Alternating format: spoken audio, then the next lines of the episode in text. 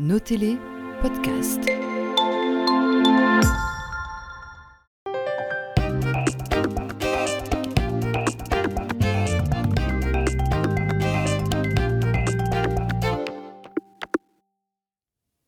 Madame, monsieur, bonjour, bienvenue dans Zone Franche, notre entretien à cœur ouvert du mercredi avec nous cette semaine. Cédric Mine, bonjour. Bonjour. Merci d'avoir accepté notre invitation. Merci à Dans quelques, depuis quelques années, on, on revoit souvent votre euh, carrure impressionnante et votre barbe dans les rues de Tournai.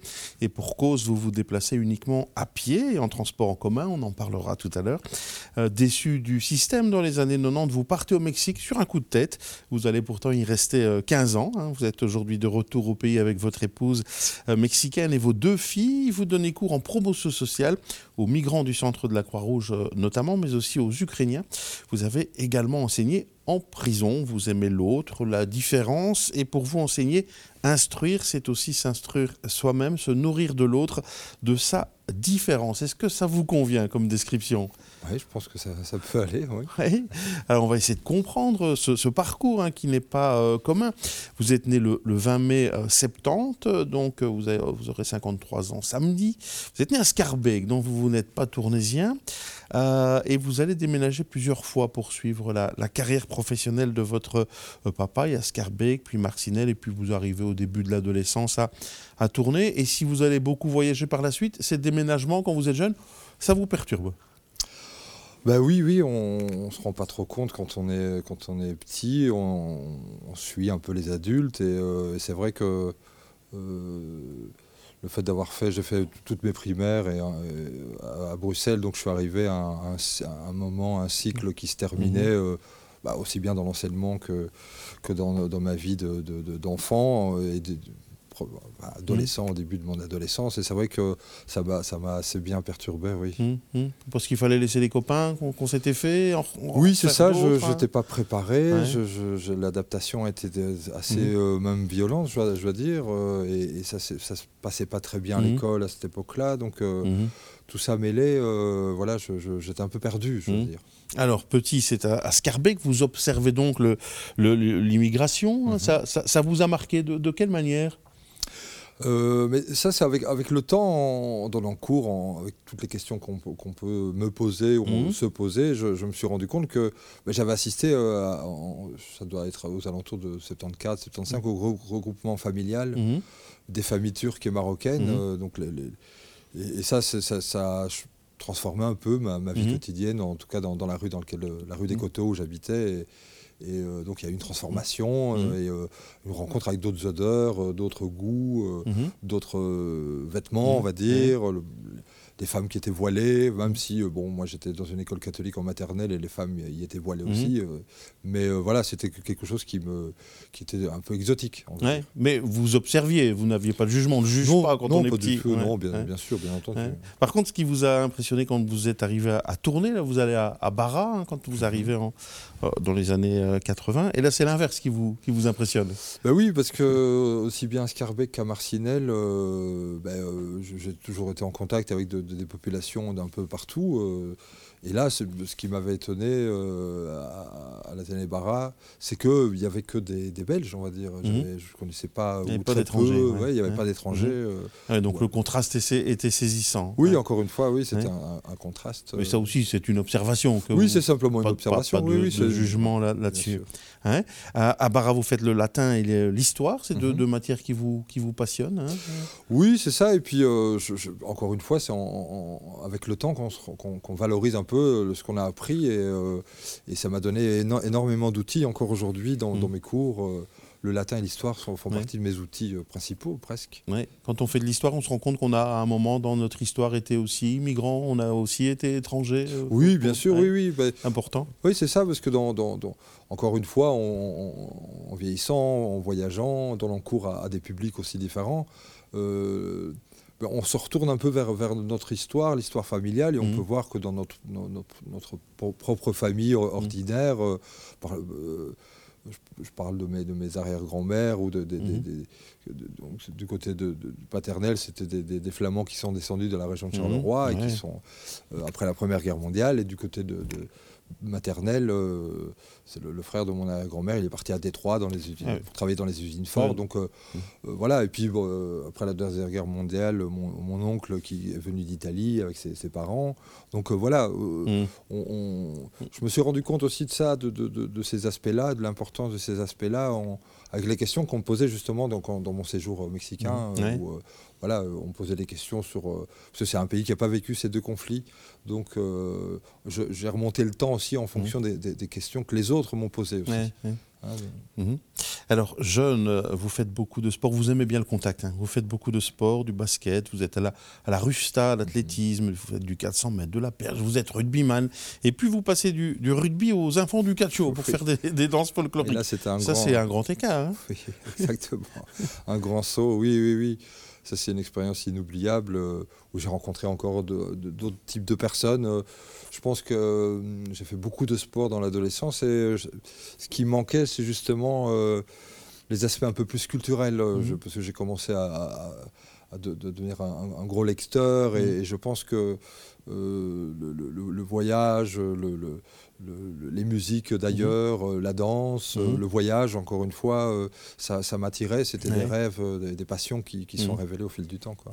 Alors c'est vrai que passer du rugby au, aux danses folkloriques, ça, veut dire plusieurs choses. C'est que vous aimez bien le côté festif, le contact avec les autres, que vous êtes fermé à rien non plus, hein, parce qu'on pourrait dire, voilà, passer du, rugby à la danse folklorique, vous vous en foutez, vous, vous, tracez votre route, et puis découvrir l'autre aussi, ça reste important, parce qu'il y a beaucoup de contact avec les, des pays de l'Est, etc. Donc vous vous rendez compte que vous aimez bien l'autre aussi. Oui, c'est ça. C'est, hmm. En fait, je ne savais pas, c'est des choses qui, qui, qui, se font un peu par instinct, et puis euh, on se découvre des goûts au fil du temps. Il n'y avait pas de ligne vraiment tracée. Je sais, comme beaucoup d'adolescents, je n'avais pas de, de projet euh, hmm. pendant, pendant très longtemps, et, euh, et ça, on le découvre dans la rencontre, finalement. Hmm. Hein. On se laisse aller, on se laisse, on se laisse porter par, par ces rencontres et par par, euh, bah, bah, par ses voyages. Par, mmh. voilà, Alors vous vous posez beaucoup de questions hein, quand vous êtes euh, jeune, la réalité, ce qui arrive dans le monde, la misère, mmh. euh, ça, ça, vous touche beaucoup hein, et vous vous posez beaucoup de questions quand vous êtes jeune. Bah oui, j'ai remarqué ça, que, que, que, les, aussi bien les dates historiques que, enfin, je sais pas, la, chute du mur de, Berlin, la, fin de l'Union soviétique, enfin, des, choses comme ça, qu'on a vu d'ailleurs dans ce mmh. voyage qu'on a, qu'on a, pu faire avec les enfants du Catio. Euh, c'est des choses qui m'ont qui m'ont marqué et qui euh, et qui suscitent mon, ma, curiosité encore mmh, une fois. Mmh. très bien. Euh, les études, c'est difficile pour vous parce que vous n'aimez pas trop le, le, système et puis il arrive, il arrive quelque chose à une de vos amies qui, qui mmh, se suicide parce qu'elle n'aime pas le système non plus, parce qu'elle a raté. Et tout ça vous perturbe énormément. Oui, ça, ça aussi, c'est des choses que avec le temps, j'ai senti que c'était des, espèces de, traces, de cicatrices aussi. Mm. Et euh, je vois un peu dans, euh, en, observant, en observant mm. mon, parcours que mm. c'est des choses qui m'ont marqué pour, pour plein de raisons, parce que je partageais aussi euh, ce genre de difficultés et que euh, dans, mon travail euh, au jour d'aujourd'hui, l'école, l'émancipation à mhm. travers l'école sont des choses qui sont euh, mhm. vraiment très, très importantes. Et mhm. les conditions aussi, de ne pas être seul, de ne pas être esselé en tout cas face à, ce genre de de jugement, de stigmates qu'on mm. peut, qu'on peut connaître à mm. l'école.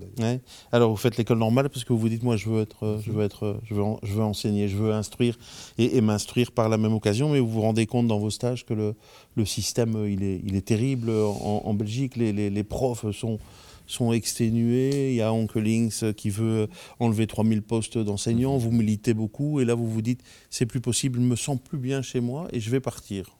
Oui, c'est un peu ça qui s'est passé, qui s'est déroulé euh, à cette époque-là. Euh, en effet, je, lors de mes stages, je voyais on, m'envoyait dans des, dans des écoles techniques ou professionnelles mmh. euh, et, je voyais l'état des, dépressif mmh. des, profs et des, profs qui étaient à bout. Mmh. Et à la fois, ces nouvelles mesures des, lois Collings aux alentours de 95-96. Donc, beaucoup de manifestations et, qui ont duré des mois d'ailleurs. Et, et bon, encore une fois, des rencontres. Et puis, et puis voilà, il y, avait un, mouvement au Mexique qui m'avait, qui m'avait attiré à l'époque.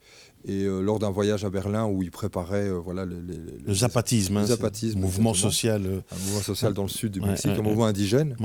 Et euh, bon, voilà, c'était très loin, mais bon, j'ai commencé à me documenter, à lire un peu au sujet de- à ce sujet-là. Et puis, à- justement, à, à- à Berlin, je suis parti avec le- encore un autre groupe euh, tournésien, avec le groupe Croque-Mitaine, ouais. et Marcel Solbreu à l'époque. Et, euh, et là, c'est là que je décide de, de- de- de partir et de Ouais. me dire, bah, voilà, c'est quelque chose que j'ai envie de vivre. ouais. Et, euh, et voilà, je, je Ouais. prends la décision de partir. ça va bien se passer puisque vous allez y rester 15 ans. Pourtant, c'est un pays tout à fait différent du nôtre, évidemment. Oui, complètement. Et, et pour moi, à l'époque, je ne parlais pas la langue. Je n'avais jamais été attiré par, euh, par les pays d'Amérique latine. C'est quelque Mhm. chose qui ne faisait pas partie de, ni par l'Espagne. Mhm. D'ailleurs, à, à Barra, j'ai- étudié l'allemand et pas l'espagnol. Donc ça- Mhm. Et là, c'est une découverte. Euh, c'est un peu sous l'impulsion de tout- tout- tous ces mouvements, euh, justement, euh, suite au Long Links. Mhm. c'est un peu une impulsion comme ça. Et je, je prends mon sac à dos et puis j'y vais. Et puis. euh, euh, j'ai participé à cette, c'est une rencontre qui se déroulait dans, donc dans, dans- dans un- dans des territoires autonomes où on était une- aux alentours de 5000 personnes. Mhm. Et euh, ce que j'observe ben, me dépasse complètement. Je ne comprends, je comprends pas grand-chose de ce, de, de ce que c'est un indigène, un Mhm. paysan. euh, et donc j'ai- c'est c'est surtout pour ça que j'ai décidé de rester, pour essayer de comprendre. euh, et pour la bonne ambiance aussi, évidemment, de- de- Mhm. de- qui, qui en- qui m'entourait. Vous allez devenir professeur de, de français hein, dans Mhm. le, le secondaire. Vous allez travailler pour l'agence euh, française de la première à la, à la sixième. Mhm. Vous allez euh, enseigner, vous allez lire euh, beaucoup. euh, vous allez reprendre des études euh, à, à distance avec l'université de, de Lille. C'est votre directrice qui vous y engage, Mhm. euh, qui, vous en- qui vous encourage. Vous allez, vous allez vous marier, vous allez rencontrer Fabiola, votre épouse, qui Mhm. est toujours votre épouse aujourd'hui. Vous allez avoir deux enfants. et, et- et puis vivre quasiment en communauté avec la famille de votre Mhm. femme, euh, si c'est Mhm. pas le même rapport familial au Mexique. Non, pas du tout. euh, voilà, au Mexique, ouais, de- de- je vais, j'ai rencontré donc ma, ma femme euh, parce que j'avais déjà, j'ai vécu déjà avec pas mal de, d'autres personnes d'autres pays, avec des Catalans, des Mhm. Cubains, des. Argentins, des Uruguayens. euh. donc j'avais déjà vécu un peu en communauté, même quand j'étais à, à Bruxelles avant de partir. hein, Mhm. mais, mais là, bon, la famille, euh, c'était quelque chose de différent. Mhm. Et puis euh, une famille tellement grande, euh, avec euh, voilà, des, des milieux très différents, un milieu rural, euh, et puis euh, une famille vraiment nombreuse. Quoi. Et puis bon, j'ai, eu la chance de vivre avec mes deux beaux-frères Mhm. qui, qui ont vu naître mes filles, qui, bah, c'est de l'entraide, c'est de, de la fête, c'est des, des- des- des- rencontres familiales régulières, et puis, euh, et puis on, on- on a- on- on apprend une autre manière de, de vivre Mhm. ensemble, et ça, ça m'a, ça m'a, c'est, vraiment le, peut-être le plus grand enseignement que j'ai, Mhm. reçu. Quoi. Alors 15 belles années de, de votre vie là-bas. Et puis en 2011, en mars 2011, vous décidez de, de revenir pour euh, un tas de, de raisons. Mais la, la principale sans doute, c'est que le, le, euh, le climat euh, n'est plus très serein avec les cartels de drogue qui, qui se déplacent. Et vous avez peur pour vos filles. Vous dites on repart en, en Belgique. Oui, oui, complètement. oui. Ça, c'est peut-être ce qui a été déterminant, c'est que voilà, euh, euh, le Mexique, bah, jusqu'au jour d'aujourd'hui, connaît quand même de- de- de- des gros affrontements Mhm. euh, dans les cartels, et les cartels euh, se, se déplacent. Et moi, donc, dans la ville qui était une ville, une capitale de l'État de, de Mhm. Euh, pendant longtemps, bon, il ne s'y passait rien de dangereux, euh, ni le jour ni la nuit. Euh, Moi, j'ai jamais rien vu, jamais Mhm. rien entendu d'ailleurs. Et euh, tout d'un coup, ben, les choses vont, vont commencer à changer. Il va y avoir beaucoup de, de, kidnapping. Et, il y a même eu, il n'y a pas si longtemps de ça, c'était la deuxième ville où il y avait le plus de kidnapping Mhm. d'adolescentes. Ouais. Donc voilà, j'ai senti un peu le, le danger qui venait. Et, et, là, c'est là que j'ai décidé qu'il Ouais. fallait revenir ici. Quoi. Voilà, vous revenez en, en Belgique, un, un nouveau déracinement. hein, et pour votre euh, épouse, c'est pas spécialement euh, évident, mais elle va s'adapter. Vos deux filles aussi. Vous reprenez des études, hein, vous faites euh, un, un master, et, et puis en, en études hispaniques, hein, Oui, master ça. à, Lille. Vous continuez à, à vous former, vous donnez cours en promotion sociale à l'Institut de promotion sociale. Vous donnez cours aux, aux éducs, hein, notamment. Euh, et puis, euh, ben, il y a, en 2015, euh, il y a le centre qui s'ouvre de la Croix-Rouge. Il y a des migrants qui arrivent à, à tourner. On vous propose euh, d'aller euh, enseigner à des Afghans et à des Irakiens. Et ça, c'est à nouveau euh, une révélation. hein, L'autre, l'étranger, Mhm. c'est le fil conducteur de votre vie, finalement. Oui, oui, oui, euh, c'est- parce que c'était des conditions assez compliquées, euh, un désarroi de la, de- de- de la part de ces gens, et puis euh, des liens qui se tissent euh, très rapidement avec, euh, à l'époque, euh, j'avais des groupes surtout d'Afghans et d'Irakiens, Mhm. un peu de Syriens, et, et euh, voilà, c'est des gens que, que je rencontre et que, qui, euh, on, a, on a un contact permanent, enfin, qui, qui a continué, et un respect mutuel. euh, Ouais. euh, et, et bon, je, c'est- c'est une expérience qui, a- qui m'a fait beaucoup réfléchir et qui, qui, est- qui est- qui était très intense, surtout dans Mm. les premières années. Et puis, euh, et puis j'ai vu combien le, le- mon expérience au Mexique m'avait euh, m'avait bien aidé pour, Mm. euh, pour euh, rentrer en contact avec des gens qui, qui, faisaient pas, qui venaient du monde rural. Je pense Mm. surtout aux Afghans. Mhm. Euh, le fait de parler de plusieurs langues, euh, Mhm. tout ça, ça ça- ça m'a aidé à les, à les rencontrer, à, à parfois à les orienter ou, à, ou à les suivre en tout cas. C'est vrai que vous faites plus que leur donner cours, hein. vous, les, vous les aidez beaucoup. Vous les faites sortir aussi, vous vous rendez compte qu'ils sortent pas beaucoup du centre et vous les emmenez dans, dans les musées avec vos filles aussi pour euh, ouvrir. Vous, vous créez du, du lien sans cesse, hein, vous? C'est- oui, c'est- créer du lien, faire des liens et créer du lien. C'est vrai que je- j'avais pris sur un, un de mes dimanches, comme, les musées sont gratuits, je m'étais rendu compte que beaucoup de, de- de- de- des étudiants que j'avais dans ce centre euh, ben, n'osaient pas trop sortir, Mhm. n'allaient pas dans le centre, euh, ne s'y retrouvaient pas. euh, donc je, je me suis dit, bah, c'est le, moment, c'est une bonne occasion pour aller visiter Mhm. les musées. On a été visiter le musée d'histoire naturelle. où ils ont vu des animaux qu'il y avait dans leur pays. Mhm. Donc ça, voilà, ça, ça prêtait à beaucoup de discussions. Mhm. et puis c'était une sortie pour eux, Mhm. c'était différent. Ils étaient tous bien habillés, je me souviens. Ils étaient très fiers Mhm. de sortir. Et puis je les ai emmenés aussi dans la cathédrale. Et je pense qu'ils étaient rentrés, Ouais, dans une église. Ils étaient pour, la majorité ils étaient tous musulmans, donc ils savaient même pas comment se comporter dans une Mhm. église. Et, euh, et voilà, on a passé une bonne journée. Puis ma, ma fille m'avait demandé, m'avait dit, papa, elle avait 10 ans, je pense à l'époque, euh, papa, ben, euh, bah, j'aimerais bien t'accompagner. Mhm. Voilà. Donc elle est rentrée dans le centre dans la, de la caserne de Saint-Jean avec moi. Et puis alors, on a passé la journée avec avec mes Mhm. élèves. Et puis voilà, c'était quelque chose de, qui s'est très bien déroulé. quoi. Ouais. Un, un- un lien que vous avez avec eux, c'est la, la nourriture. Vous aimez bien cuisiner et, et c'est un, un bon vecteur de communication, la nourriture. Oui, j'ai remarqué, bon, moi, aimant cuisiner, euh, j'ai remarqué que c'était vraiment le, le- le sujet le plus consensuel parce que tout le monde euh, est très attaché à sa, à sa cuisine et, et- et bon, ça, comme ça à voir avec le, le- aussi bien l'hospitalité, le, le don, euh, le, le- le collectif en fait, et avec la famille aussi, Mhm. et même avec les fêtes religieuses. euh, ben voilà, c'est- des thèmes que j'aborde avec plaisir. Et puis, Mhm. ben voilà, je, je reçois régulièrement. euh, je- je- Mhm. ils m'offrent euh, souvent des, des plats qu'ils Ouais. préparent pour, lors du ramadan, ou Mhm. c'était la Pâque ukrainienne, et ben, ils vont faire un cake à la mode ukrainienne. Donc, c'est des partages qui, qui n'ont pas de prix, évidemment. En 2016, votre directeur vous propose de travailler en prison, d'aller donner cours euh, aux, prisonniers. Vous êtes quelqu'un de curieux de nature, vous aimez bien euh, l'autre, vous vous dites sans doute euh, pas de préjugés, la vie peut basculer à tout moment, le prisonnier est un, individu comme un autre, et, vous dites oui. Oui, j'a- j'accepte un peu. bon, je- j'avais toujours besoin d'avoir des, des heures de cours aussi, Mhm, d'une mhm. certaine manière. Et puis, euh, encore une fois, c'est un environnement que je, je méconnaissais complètement. Et euh, je me dis, ben, pourquoi pas, on, va, bah, on, peut, on peut toujours essayer. Et, Mhm. puis, euh, et puis voilà, je, je- je- j'étais dans cette nouvelle prison parce que elle venait d'être inaugurée, ça faisait deux Mhm. ans, je Mhm. crois que c'était 2014 Mhm. qu'elle a été ouverte. Et donc, c'était encore assez frais. Et puis là aussi, le- les 60%, des, des- si je ne me trompe pas, des, des- des détenus sont, sont sans papier, donc viennent d'un peu partout du, dans le monde. mhm, donc mhm. euh, ça aussi, c'est une, une sacrée expérience. ouais. Ouais. Euh, vous vous êtes occupé même d'un djihadiste, hein, d'un- terroriste. Ouais.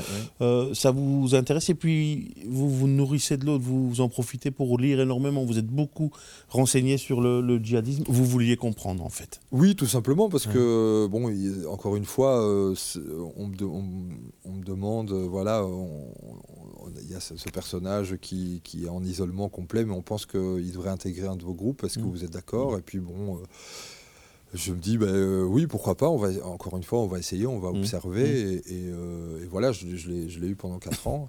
Ouais. C'était une, une expérience euh, d'une Mm. grande, grande intensité. Et puis, et puis voilà, j'ai beaucoup bouquiné pour, pour essayer de comprendre et pour parce que voilà, on a on a on nous, on nous raconte beaucoup de choses à la télévision, Mmh. il y, a, y y beaucoup de choses qui se disent, et puis euh, c'est avoir un- essayer de construire son propre avis. Ouais. Alors, euh, vous avez arrêté euh, la, la prison parce que euh, c'était très intimiste, très, vous êtes très empathique et ça devenait, euh, ça devenait un, un peu euh, compliqué pour vous.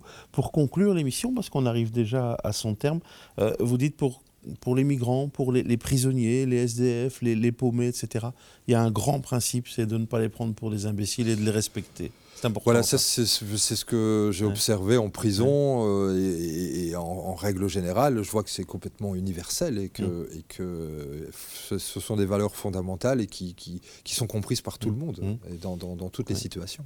La seule dignité qui leur reste parfois pour certains, c'est la politesse. C'est ce que vous me disiez en préparant cette émission. Merci euh, Cédric, mais on aurait pu encore parler sûr, euh, oui. des heures de votre belle euh, expérience de vie. Merci en tout cas d'être venu sur ce plateau. On se retrouve la semaine prochaine avec un ou une autre invitée. Au revoir.